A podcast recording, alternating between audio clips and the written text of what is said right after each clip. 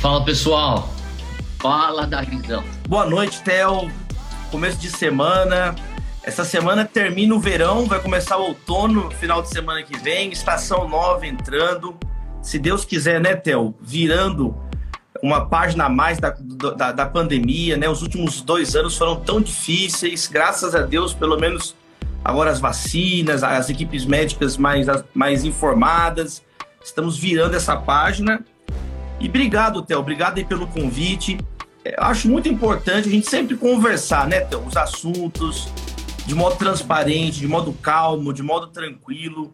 Eu acho que o objetivo é nós sempre é, viabilizarmos a convivência, né? Nós nos conhecemos há tantos anos e sempre o objetivo é esse, é, é tentar entender, tentar, e claro, à luz da palavra, né? Nós somos é, cristãos, então a gente tem um modo de entender a vida, valores que nós é, carregamos, então Obrigado, viu, Theo, para a gente ter esse tempo aqui, conversar um pouquinho. Um abraço. Estou vendo vários queridos e queridas que estão comentando aqui.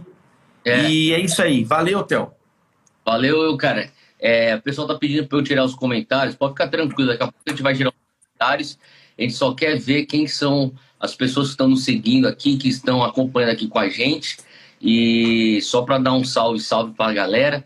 Até vi aqui a tia Lili aí, um abraço aí pra, pra tia Lili. Tem a galera aqui, Jeffrey, what's going on, man? Lá de Seattle, o Jeffrey. Tem gente que, tá, que tô vendo aqui uns nomes, eu sei que é o povo que não sabe nem português, tá entrando aí. Eduardo Labarca, lá do Chile, também tá aí com a gente. E a gente vai entrar nesses, nesses é, é, temas aí que a gente quer conversar. A gente quer falar muito também sobre entretenimento, tá? É, obviamente, o filme é, é, é entretenimento, é uma arte, e quando a gente começa a falar sobre as coisas que nos revoltam, e, e, e, por sinal tem que revoltar sim, porque é um absurdo aquilo que a gente viu nesse, é, nesse filme do, do, do que ele está comentando hoje, é, a gente também tem que começar a ter uma, uma introspecção de falar, cadê os nossos filmes, né? A gente vai falar um pouquinho sobre isso. Cadê o... o porque a gente estava conversando, né? Eu e o Davi estava... Saiu é, fui pro jogo de São Paulo junto lá sofrer. No o São Paulo que ilude a gente, né, meu? Chegou lá no. O contra o Corinthians né, ganhou. Ficamos, agora vamos pro contra o Palmeiras, lá vamos comprar os ingressos. E chega lá e. Mas enfim, peças. O Davi hoje tava, falou uma frase, não sei quem falou, ele tava falando sobre essa frase, que poder eficiente ocupa espaço e não deixa vácuo. Né? Então, a verdade é que se tem isso acontecendo, é, obviamente, sempre vai ter o um mal, é, mas é, a gente tem que começar a questionar cadê aquilo que nós estamos fazendo como cristãos? Aonde é que nós estamos ocupando espaço? Então, Davi, antes, eu já vou começar já a lançar essa aqui, e daí a gente vai entrar nos temas. Deixa eu tirar aqui os comentários e, e a galera aí, ó, você que está nos assistindo agora, gente vai entrar de fato aqui no nosso tema. Pega aí essa setinha e vai lançando para geral. Manda lá no grupo lá de WhatsApp, manda lá no, no, nos teus grupos de família lá, sei lá, dos teus amigos, e a gente vai começar já a entrar nesse tema. Ô, ô Davi, a gente vai, vai num bate-papo aqui, mas só que eu vou já lançar a primeira para você. Se tiver perguntas, lança para mim, a gente vai conversando. Cara, é, qual foi a tua primeira reação ao ver? É, obviamente, eu acho que você não assistiu todo o filme, é, eu não assisti todo o filme, assisti cenas do filme, tá? Então eu peguei, fui pegando algumas partes do filme, até para entender mais ou menos o que era a história. E eu queria saber da tua reação. Eu postei é, é, uma cena onde o, o Fábio Porchat, um adulto, está querendo subornar dois adolescentes, sei lá, 12, 13, 14 anos de idade no máximo, a masturbar ele para guardar um segredo. Eu queria já de cara falar sobre isso, daí a gente já tira isso da reta. Qual é a, qual foi a tua reação com isso? Então, vamos lá, eu vou responder essa pergunta e já vou acrescentar aqui alguns pensamentos, até para colocar uma moldura na nossa fala aqui, no nosso bate-papo, para a gente ir alinhado, para não dar tiro para todo lado também. Bom, eu vi o filme muitos anos atrás, quando lançou o filme, e a cena, ela, ela, ela é muito pesada, ela é uma cena triste, é uma cena O próprio Fábio Porchat, hoje, hoje, o próprio Fábio Porchat falou isso, que a cena é a cena de um vilão, né? A cena é uma cena maligna. Ele falou na coluna da Mônica Bergamo, na Folha de São Paulo, o próprio Fábio Porchat, ele não falou, não, essa cena é legal. Ele mesmo falou, a cena está retratando um vilão. Quer dizer, nem o Fábio Porchat acha que a cena é leve, né? Quer dizer, ele tem consciência disso, né? E aqui eu já quero colocar alguns pontos, então. Assim, numa democracia, num país livre, né? Pressupõe o quê? Que as pessoas têm valores diferentes, que as pessoas têm diferentes tipos de humor, né? A reforma protestante lutou muito por isso, para a pessoa manifestar a fé dela, não ser obrigatoriamente ser um católico, mas poder não concordar com aquela ou outra doutrina da Igreja Católica. Ou seja, a ideia básica da democracia é que as pessoas podem construir os seus projetos de vida, podem educar os seus filhos, cada um à luz do valor que tem. Qual que é o limite, então, de é, liberdade de expressão numa democracia? É a, é a linha do crime e do dano. É a linha do crime e do dano. Então, por exemplo, eu não posso assassinar uma pessoa e falar que eu estava fazendo um filme, entendeu? Não, eu matei uma pessoa, isso era uma peça de teatro. Não, a liberdade de expressão, ela não é escudo para cometer crimes. Quem vai dizer o que é crime é aquela sociedade, é o direito daquela sociedade. Então, assim, três considerações à luz dessas considerações iniciais aqui, Theo. Três pontos, então, sobre, sobre a cena do filme aí. Sabe, não me parece. Eu, sinceramente, eu não, eu não lembro do, do, do filme todo, não vi o filme todo. Aí é uma questão que tem, teria que ver com calma, ver, ver análise jurídica, mas assim, me parece que a discussão aqui não é se é crime ou não. Eu queria destacar três pontos. Primeiro, é inapropriado para o público infanto-juvenil. Né? Parece que eu também não olhei com calma, mas tem uma grande discussão aí. Algo que causou essa celeuma foi o fato de um filme com cenas bem pesadas como essa, tá ali numa faixa etária de 14 anos, na Netflix, que de, de um jeito ou de outro populariza o filme. As pessoas mais pobres, elas têm acesso à Netflix, mas não têm acesso a cinema, não têm acesso a ficar comprando DVD, entendeu? O Netflix parece que são 20 milhões de usuários no Brasil. É o segundo país com o maior número de usuários. Então, assim, primeiro ponto, é uma cena, né, talvez é, é, a gente fala mais sobre isso aqui. Será que isso é, é uma faixa etária adequada? Segundo ponto, né? Segundo ponto, indo além agora, Theo, indo além da cena, do filme, dos personagens, elevando aqui a discussão. É, isso mostra também, né, o, que a sociedade brasileira hoje tem, tem grupos expressivos de pessoas que isso não tem graça, entendeu? Assim, do mesmo jeito que a sociedade agora fala, ó, piada racista não tem graça. Então, a gente que é pastor, né, não, somos contra, o cristão é contra o racismo em toda e qualquer circunstância, do mesmo jeito que nós não vemos graça brincar com pedofilia, entendeu? Isso não é engraçado. Quem cuida de jovens, né, a pessoa que foi vítima de um abuso, como nós atendemos, né, Theo? Dia e noite, de madrugada, atendendo é, pessoas que a vida da pessoa é estragada o resto da vida dela. Então, do mesmo jeito que não tem graça, né? Piada com antissemitismo, são piadas que destroem, sabe? Que esvaziam a humanidade da pessoa, racismo, antissemitismo e pedofilia é um desses temas, sabe? Que é muito. Eu penso assim, cara, é um negócio muito leviano, entendeu? De muito mau gosto. E, e nós precisamos sim falar. Então, eu acho que é, mais do que ficar aqui falando de A ou de B do filme, é uma oportunidade da gente falar desses temas mais amplos, né? Falar da pedofilia, falar, eu sei que você tem dados aí, né, há tanto tempo trabalhando com isso, a, a Zion Church tem um trabalho sistemático com isso. Aqui na nossa igreja, a primeira igreja batista de São Paulo, um trabalho com crianças. A nossa igreja fez um projeto de espaços seguros para crianças, em parceria com a Visão Mundial que atua no mundo todo protegendo o direito de crianças e adolescentes. Então, essa é uma fala inicial, Theo, tem muita coisa para a gente discutir, mas, assim, acho que o ponto é esse aqui. Que, que, tipo de sociedade a gente quer no Brasil? Uma sociedade racista que fica dando risada é, do cabelo do outro, da cor da pele do outro, de um modo a humilhar, a destruir uma pessoa? A gente quer construir uma sociedade assim, com ridicularização e piadas e piadas e piadas com um tema tão delicado, tão sensível como esse, que é a pedofilia e a exploração sexual infantil. Eu fecho essa fala aqui, ó. É, quando estourou a crise de refugiados é, na Venezuela com a fronteira brasileira em Roraima, eu fui para lá numa missão junto com o Wellington Pereira da Visão Mundial, junto com a Casemira Benji, que era diretora da Unicef no Brasil no momento. E por que, que a gente foi para a fronteira? Porque, Theo, a, as redes de exploração de sexual infantil, de tráfico de crianças, são extremamente organizadas. Então, se as entidades da sociedade civil, se as igrejas, se, se as ONGs que cuidam de crianças também não falam, também não se posicionam, também não manifestam né, a sua opinião sobre esses assuntos e e não agem. Eu cheguei lá em Roraima, existiam já é, abrigos para os refugiados, 2017, e tinha também, Theo, já ruas inteiras com crianças que iam sendo deixadas para trás e já iam sendo aliciadas na prostituição, já iam sendo aliciadas é, tráfico de crianças, exploração sexual infantil à luz é, do, do, dia, entendeu? Então, é uma fala aí, quero te ouvir também, Theo, para a gente trocando Não. figurinha. E daqui a pouco eu quero falar uma coisa específica para quem é cristão. Eu até, eu até entendo o cara que não é cristão, o cara não tem Deus, o cara ri desse tipo de coisa, de abusar de uma criança. Mas depois eu quero falar entre nós cristãos aqui, que compartilhamos dos mesmos valores. Quero falar um pouquinho mais sobre entretenimento.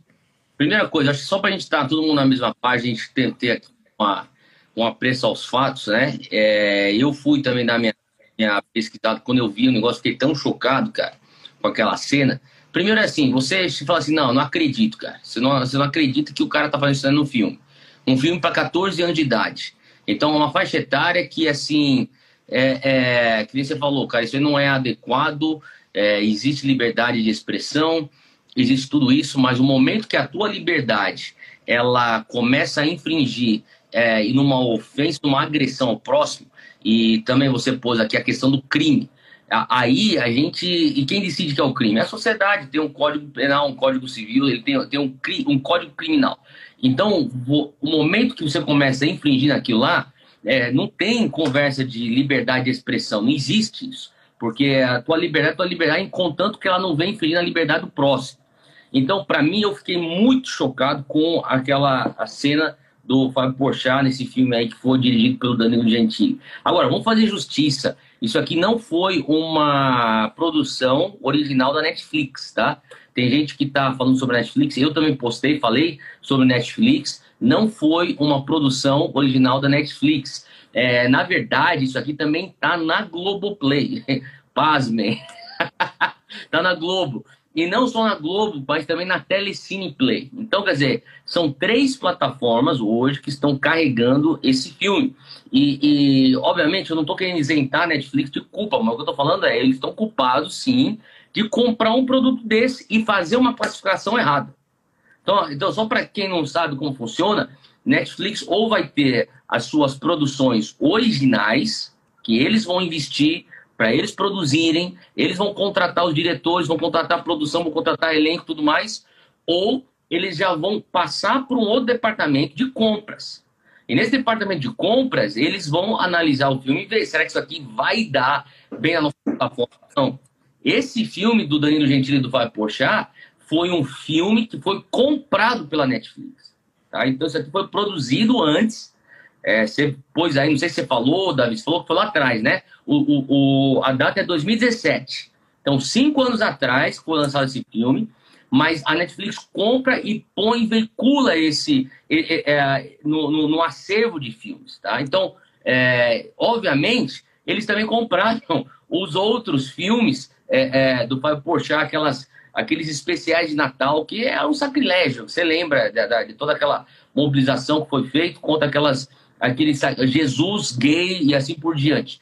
Então, isso é uma coisa para só pontuar e deixar isso aqui já claro. Agora, uma outra coisa que você falou é sobre um problema que a gente tem que é extremamente grave no Brasil, que é a pedofilia. Assim como não é engraçado você fazer piada racista, assim como não é engraçado você fazer piadas antissemitas, a gente teve aí uma situação recente aí de um podcast bombado no Brasil, fazendo menções, ah, o próprio deputado também, Kim Kataguiri, fazendo menções é, antissemitas, e é, é, não é engraçado, isso não é apropriado, isso não é, é, é isso não é aceitável. Então, da mesma maneira, pedofilia. E digo mais, eu não vou entrar aqui no mérito qual que é pior, se o antissemitismo, se o racismo, se a pedofilia, eu não vou entrar nesse mérito. Mas deixa eu só pontuar uma coisa em relação à pedofilia. A vulnerabilidade de uma criança. Pensa numa criança de 6 anos de idade, uma criança de 7 anos de idade, e você pensa até, você está apelando para emoção. Escuta o que eu estou te falando. Escuta primeiro.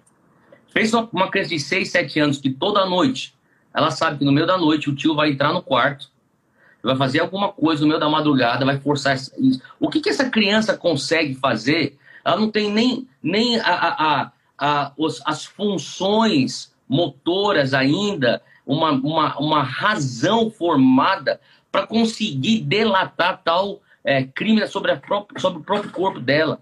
Eu estou contando aqui de uma história que é, que é uma história que a gente conhece aqui. Eu estou falando aqui da nossa comunidade. Tá? Eu estou falando aqui é, de momentos, como você falou, eu e você que trabalhamos com jovens há tanto tempo.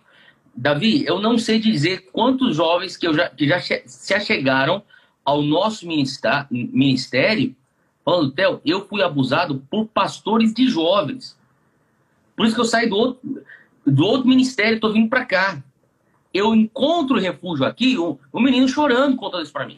Eu encontro refúgio aqui, eu estou falando de garoto de 14 anos, 15 anos, 16 anos. Mas quanto tempo que faz isso? Ah, faz, já faz coisa de 5 anos. Quando começou? Quando o pastor de jovens me escalou para tocar no grupo de louvor. E ele fazia com que eu fizesse ensaios tardes, e eu era o último que eu tinha que desligar toda a igreja, e quando todo mundo já tinha ido embora, estava só eu na igreja, ele falava para os outros irmãos, eu vou dar carona para esse baterista aí, ou eu vou dar carona para esse baixista aí, vou dar carona para essa cantora. Eu estou falando aqui tudo situações que eu conheço, não estou inventando, são pessoas que eu sei. Então, quer dizer, e rolava o abuso naquele momento. Então, é, isso sem contar daqueles que são familiares. Tem o dado aqui que é, muitos talvez já saibam, mas de cada quatro abusos infantil sexual no Brasil, de cada quatro abusos sexuais no Brasil, três são de familiares, é de dentro da casa. É tio, é, é, é, é avô, é primo, é irmão. É, é, então, quer dizer, é uma coisa que hoje a gente precisa falar. A gente está falando muito sobre uma série de coisas que o Brasil tem que melhorar e tem que melhorar mesmo. Só que ninguém, ou melhor, não é que ninguém, poucas pessoas estão falando sobre o fato que o Brasil é o vice-campeão em pedofilia mundial. Nós somos o número dois. Então você apontou uma coisa aí, né? E estava falando sobre a tua missão no Roraima. Eu lembro quando você foi lá para Roraima. Eu lembro quando você foi e você falava para mim, Theo, eu preciso ir porque eu tenho que ter uma presença evangélica lá na, né, nessa, no meio dessa crise. O mundo está olhando para essa crise de refugiados. E, e, era na época assim que, que a CNN, você está falando de, de, Fox News, você está falando do BBC, o, não só a imprensa nacional, a imprensa internacional toda olhando, e você falou assim, Theo, foi difícil encontrar é, a presença evangélica lá. Então, quer dizer, eu acho muito importante a gente estar tá ocupando espaço. Só, você sabe disso aí também, né, Davi? Só que esse carnaval, a Zion mandou uma equipe de médicos e de dentistas para a Ilha do Marajó. A Ilha do Marajó é, é um arquipélago, uma, uma ilha a, da, costa, da costa do, da, do estado de Pará e o pior IDH, o Índice de Desenvolvimento Humano, o pior IDH do Brasil, aonde o incesto é uma cultura. Os, os, o pessoal que foi trouxe para mim, o meu primo, que foi o líder da missão, ele me trouxe um vídeo, cara. Eu fiquei chocado, cara. Um vídeo de um botezinho que seguia esse barco grande que é a SBB, é, é, dona desse barco grande onde os nossos missionários ficaram hospedados, indo pelos ribeirinhos e indo até a Ilha do Marajó. E os meninos vinham de bote, Davi. Uhum. Eu falando de garotos de 4, 5, 6 anos de idade. Uhum. E o pessoal falava, esses meninos, eles vão de, de, de barco em barco se oferecerem para se prostituir, porque é a única. Eu não estou falando de menina, estou falando de meninos, cara, de 3, 4, 5, 6 anos de idade. Eles mal e mal conseguindo remar para chegar perto dos barcos para falar: você tem troco? E os, e os homens falam: pula para cá. Eles entram lá, abusam desses meninos para dar um troco de dois reais, três reais, quatro reais, cinco reais, e eles vão juntando troco para voltar para casa, porque é, é, é, é, esse é o nível. E se tornou, então, essa cultura de pedofilia, uma cultura de incesto. Então, isso é algo que nós, como igreja evangélica, nós somos pastores, eu e você. A gente tem uma história da igreja evangélica de uma luta por direitos humanos. Não existe essa luta por direitos humanos de uma maneira formal até a reforma protestante, você sabe disso. Né? É as heranças da, da reforma protestante para uma sociedade civil hoje, a, a, lista é inúmera, pode ficar aqui e você sabe até melhor do que eu a, a, todas essas heranças, mas é uma coisa que nós precisamos falar como evangélicos no Brasil. O Brasil sofre desse câncer, dessa praga que é pedofilia, e fazer piada disso é inaceitável.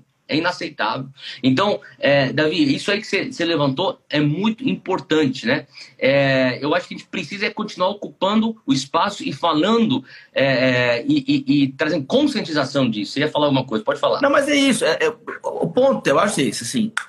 nós precisamos encontrar um ponto de equilíbrio, né? De respeito numa democracia, porque a liberdade ela é uma via de mão dupla. Ela é uma via de mão dupla, entendeu? Então, você exige o direito respeito do outro e você, por sua vez, respeita o outro, seguir o caminho dele. Agora, essa questão do entretenimento e a influência humanizadora da fé cristã é, na história. Você sabe que o período da antiguidade ele era caracterizado por um entretenimento bestial. Ele era bestializador, né? Existe esse livro aqui que eu recomendo, quem quiser se aprofundar nesse tema, é um dos maiores filósofos vivos em, em atuação que é o Peter Sloterdijk.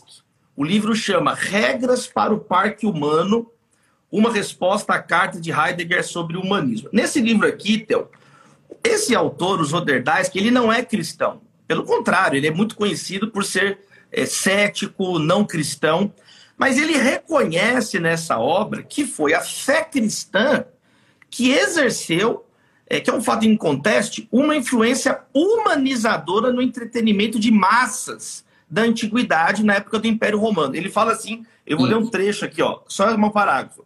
Ele fala assim, ó, as influências bestializadoras dos romanos eram claras, estavam instaladas nos meios de comunicação de massa do mundo antigo, como os anfiteatros, o assolamento de animais e os combates de gladiadores até a morte em espetáculos de execuções. Então ele fala que ó, é, gladiador, um matando o outro, e todo mundo ficava dando risada disso. Isso era o entretenimento daquele povo. É. Esse, é, é, esse era o entretenimento deles, era um matando o outro e, e isso dava gargalhada. Aí ele vai dizer, então, que durante a época do Império, a provisão de fascínios bestializadores para as massas romanas se tornou uma técnica de dominação indispensável que era rotineiramente aprimorada na fórmula pão e circo de Juvenal. Aí o que, que ele vai dizer para resumir? Ele vai dizer o seguinte: que quando os cristãos surgem, termina esse tipo de paixão, de entretenimento, por várias razões.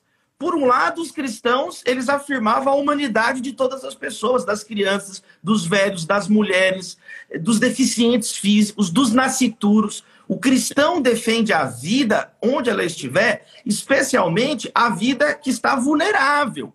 A mulher que apanha do marido, a criança que está no ventre da mãe. Esse é o posicionamento há dois milênios da fé cristã. Evangélica, católica, ortodoxa, cristianismo cópita, egípcio, sírio. Isso, isso é o básico no cristianismo, é proteger a vida onde estiver. E ele vai dizer mais. Ele vai dizer o seguinte, os, os que a fé cristã ficou por anos exercendo, então, uma influência humanizadora do entretenimento. Ele vai dizer o seguinte: aconteceu alguma coisa no século XX, aconteceu alguma coisa que a igreja perdeu a influência dela, que pela primeira vez, desde a antiguidade, ou seja, em dois mil anos, não tinha acontecido isso. O, o entretenimento pesado era uma coisa do submundo, era uma uhum. coisa underground.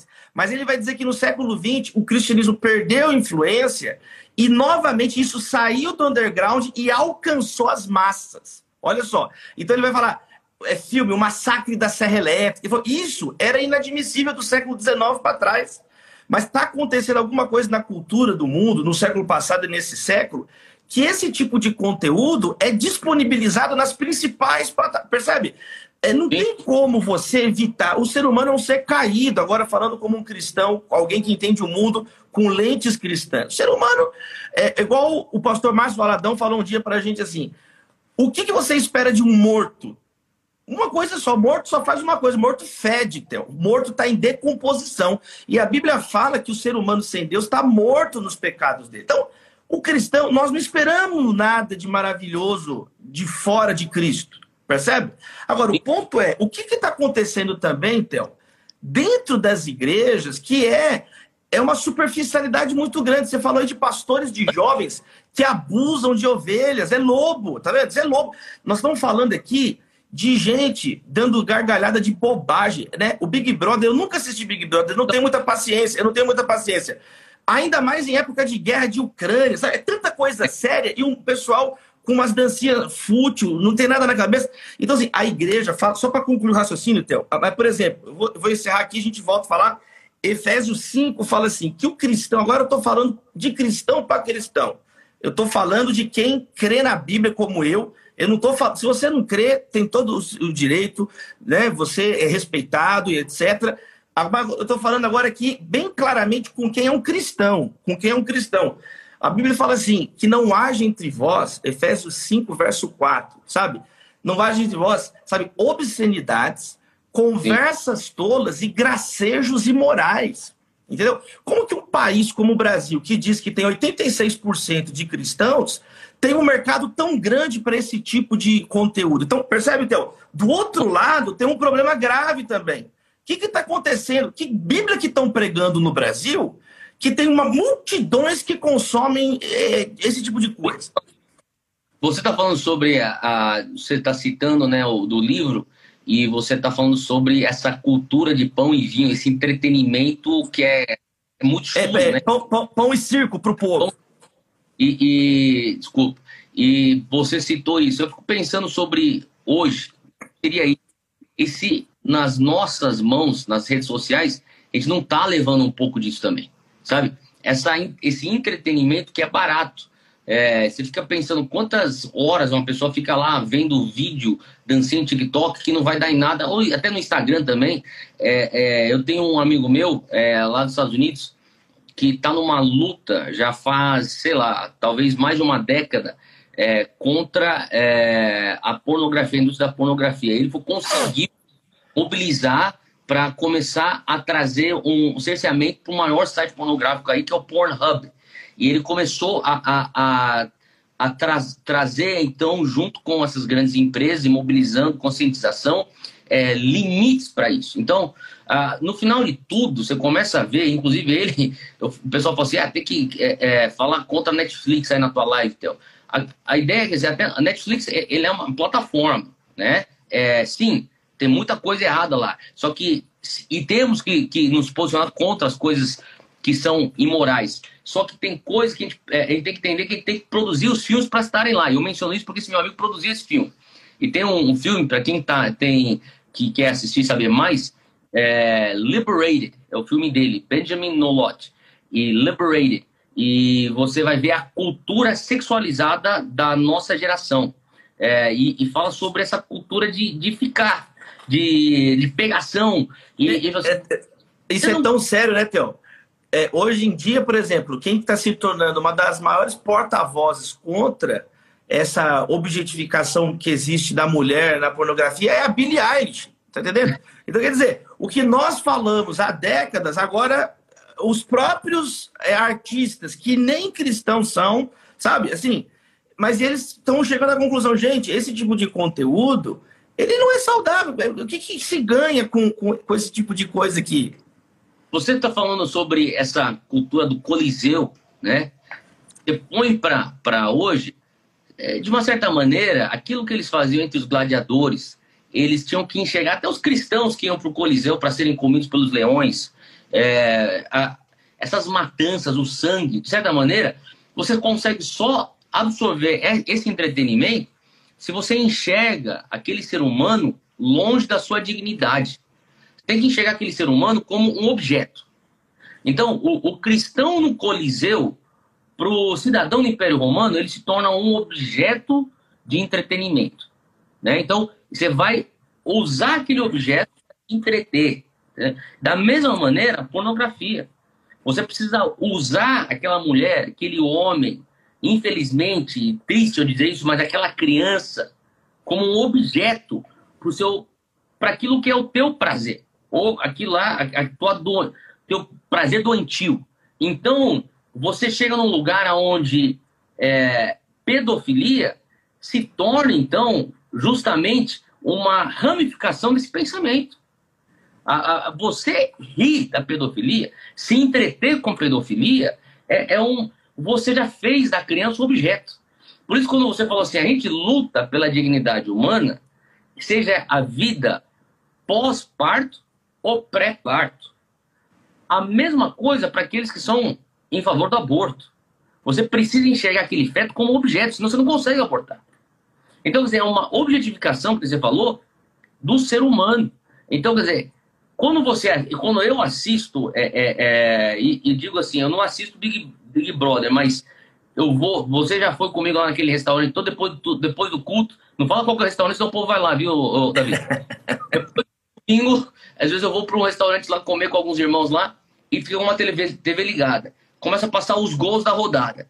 Se o papo tá bom, a gente fica um pouco mais tarde. E se fica um pouco mais tarde, daqui a pouco aparece Big Brother na tela. Quando eu bato o olho e vejo mais ou menos o que está acontecendo aqui negócio, para mim é simples. É um, é um coliseu para os dias do, de hoje são objetos, sabe? São, são pessoas que se tornaram objetos, perderam sua dignidade, perderam é, é, suas convicções. Eles estão lá fazendo personagens para o entretenimento como se estivesse dentro de uma jaula. Então, para mim, assim, você falou, 86% do, do Brasil é cristão. Vamos focar nos evangélicos. Não vou nem falar sobre nossos irmãos católicos. Falo dos nossos irmãos evangélicos. A gente está falando aqui, daqui 10 anos, nós seremos 50% do Brasil. Como é que a Globo ainda tem espaço para passar um BBB se hoje um pouco mais de um terço se diz ser evangélico? Aonde que vem esse ibope? De onde vem esse ibope? Então, se um terço do, do povo é evangélico, um terço daquilo que está passando na Netflix quer que está sendo feito por evangélicos para evangélicos. E não só para evangélicos, mas eu diria, eu enfatizaria, por evangélicos. Então, é, hoje, é, eu, eu não sei se sabia disso, Davi. Só que o BBB, você mencionou o negócio da, da, da Ucrânia. O BBB, ele é assistido 50 vezes mais do que as notícias da guerra entre Rússia e Ucrânia. Para pensar. Então, quer dizer, a seriedade, sabe, a sobriedade, cara, já, já se foi pela janela. É, isso é um ponto que deveria ser fácil né, da, do jovem cristão entender. Né? Por exemplo, 1 Pedro 4, verso 3, tem um texto que diz assim: No passado, quer dizer, antes de Cristo, antes de vocês terem Jesus na vida de vocês, no passado, vocês já gastaram tempo suficiente, o que agrada aos pagãos.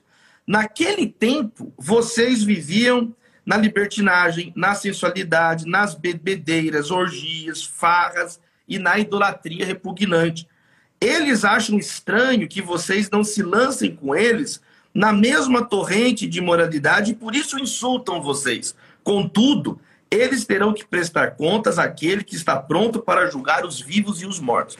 Então, a, o texto bíblico de 1 Pedro, capítulo 4, fala que a futilidade e a perda de tempo é antes de Cristo.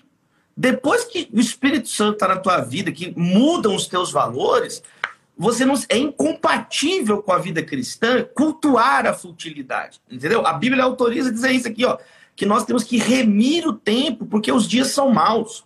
O cristão, ele tem uma noção que o tempo é precioso, que o tempo é valioso, que eu preciso fazer com o meu tempo algo que vai glorificar a Deus. Eu vou amar a Deus com o meu tempo e amar as pessoas com o meu tempo, né? Por exemplo, por que, que as igrejas evangélicas, elas é, tem um relógio nas torres, né? a relojoaria suíça, Suíça, nação de raiz protestante.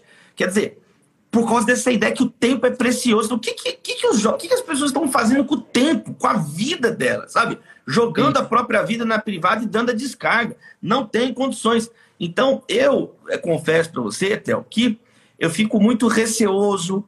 Que tipo de coisa que o pessoal está pregando no púlpito? Eu completei agora 22 anos pregando a palavra de Deus, entendeu? É, desde os 15 anos que eu prego é, para o, os jovens, vou completar 22, 21, vou completar 22 anos pregando. E, quer dizer, eu, eu consigo olhar para trás e ver duas décadas, sabe? De, de, de, de jovens que foram, que foram formados. E, e, posso te dizer, cara, assim, os, eu estou muito assustado nos dias atuais, porque já não tem diferença do jovem que aparente que se diz que é cristão. Então, é um sal sem gosto, entendeu? Então, assim, fica também um apelo, Theo, pra gente orar sobre isso. Porque até assim, cara, numa boa, velho, eu. Cristão não tem medo de nada, nós não temos medo da cultura, entendeu? O cristão não tem medo da ciência. Foi o cristão que criou a ciência moderna, entendeu? Com certeza. O cristão não tem medo do direito. Foram cristãos que desenvolveram os maiores teses jurídicas e sistemas jurídicos do Ocidente, foram, foram evangélicos que fizeram. Então, cristão, nós não temos medo da cultura. A Bíblia fala que tudo é lícito, mas nem tudo convém. E esse é o ponto, entendeu? Parece que para a galera hoje tudo convém. Não, nem tudo convém para quem é um cristão, uma irmã cristã, entendeu? Nós temos que provar as coisas e reter o que é bom. Reter o que é bom, o que é bom, o que não é bom. A gente vira, muda de canal, muda de, de página, vai em frente. Agora, se está ofendendo as crianças, pô, vamos examinar, vamos investigar aqui que, que situação que é essa aí, percebe? Vamos conversar de um modo razoável. Eu fecho aqui esse, essa fala também, Theo. Lembrando, né, tem um texto clássico do Clemente de Alexandria, que é um dos pais da igreja cristã, e o Clemente de Alexandria tem um livro que chama O Estromata. Nesse livro, ele já falou isso há dois mil anos atrás, que nós estamos falando aqui. Ele falou assim, gente, Paulo usou o lado bom da cultura na palavra. Ele mostra três textos pagãos que Paulo usou positivamente.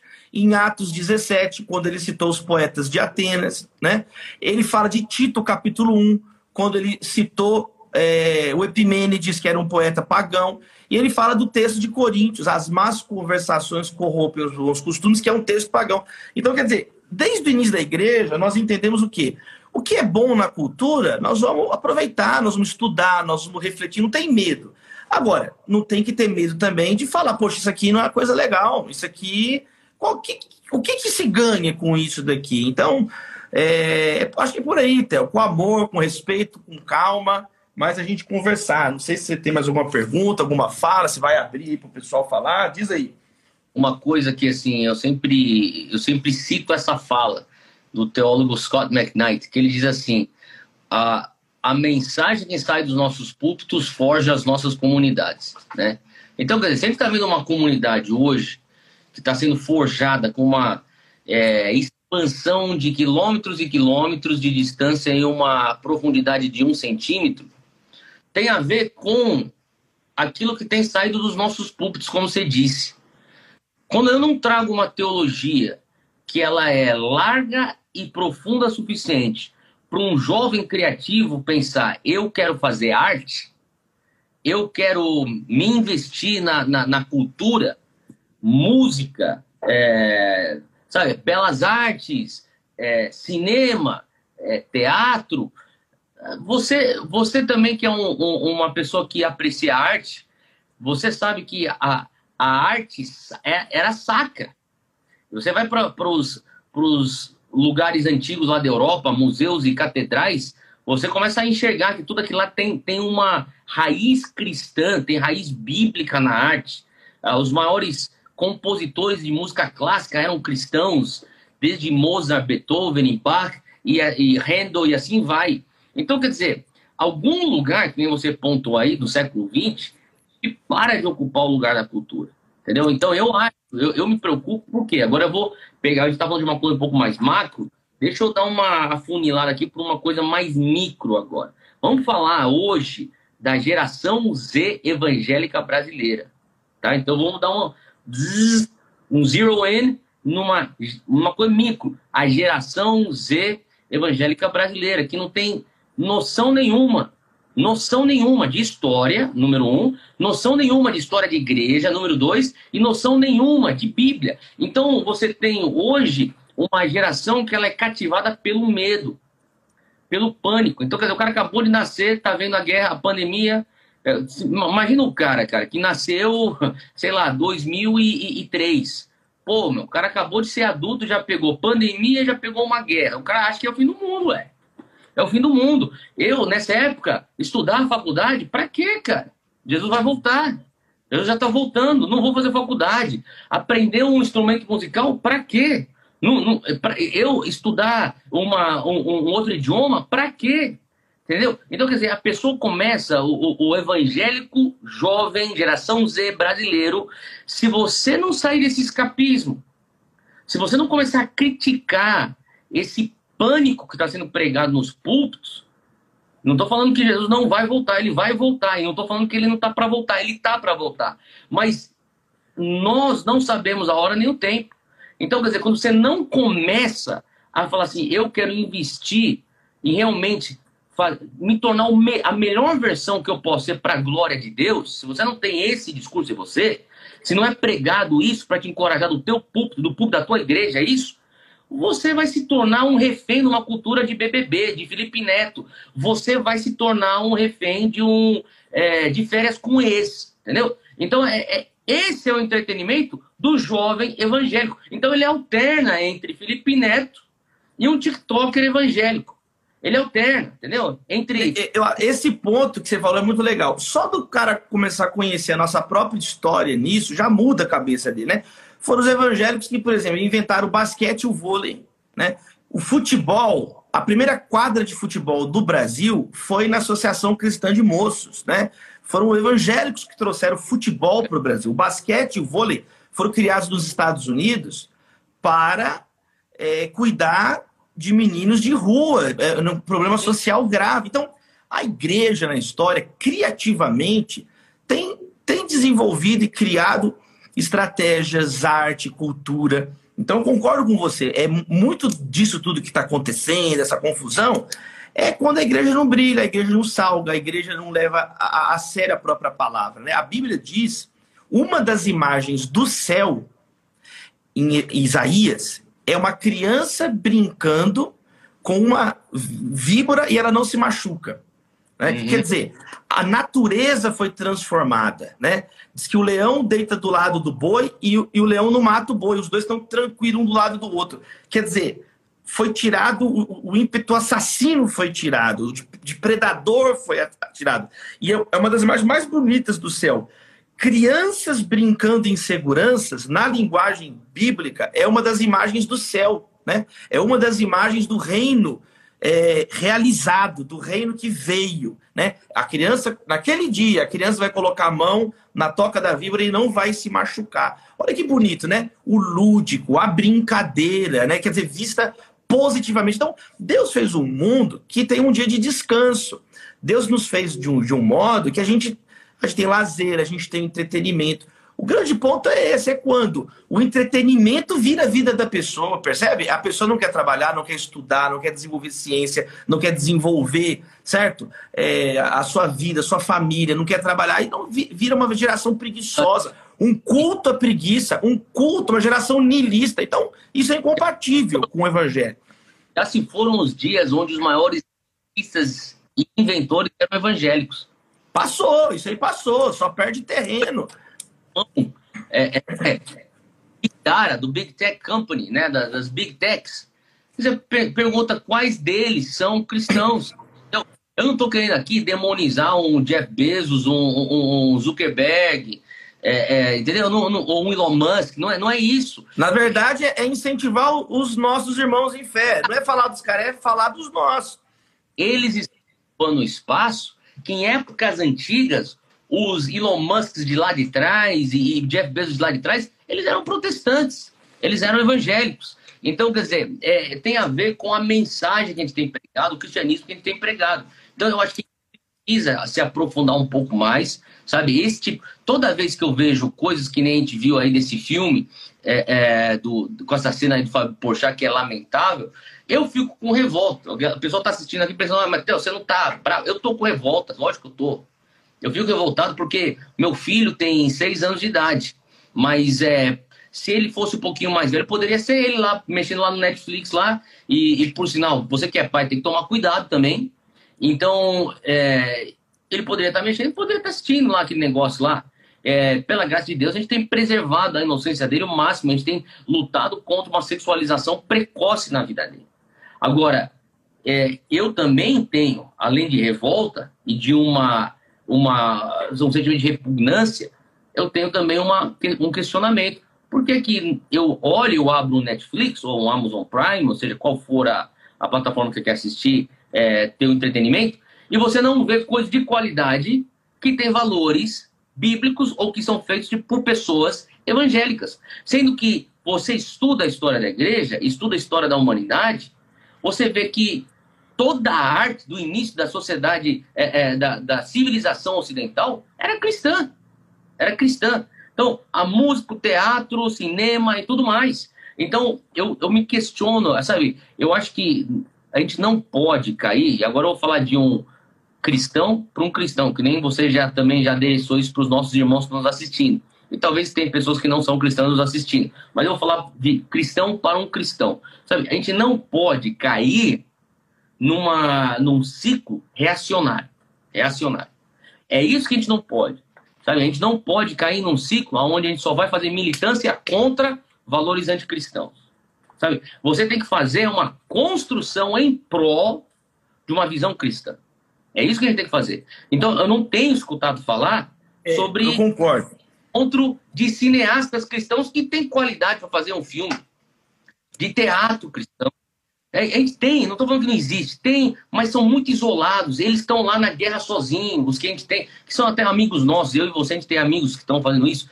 A própria música, é, sabe, é uma coisa que tem que deixar qualquer pessoa que está aqui que ama música revoltado é o fato que os maiores e os melhores músicos começaram na igreja e não estão mais na igreja. Aonde que a nossa pregação não deu mais para eles uma pista de aterrissagem? E os caras falam assim, tem que decolar e vou procurar um outro aeroporto, porque aqui você não tem uma pista para eu aterrissar que é completo o suficiente.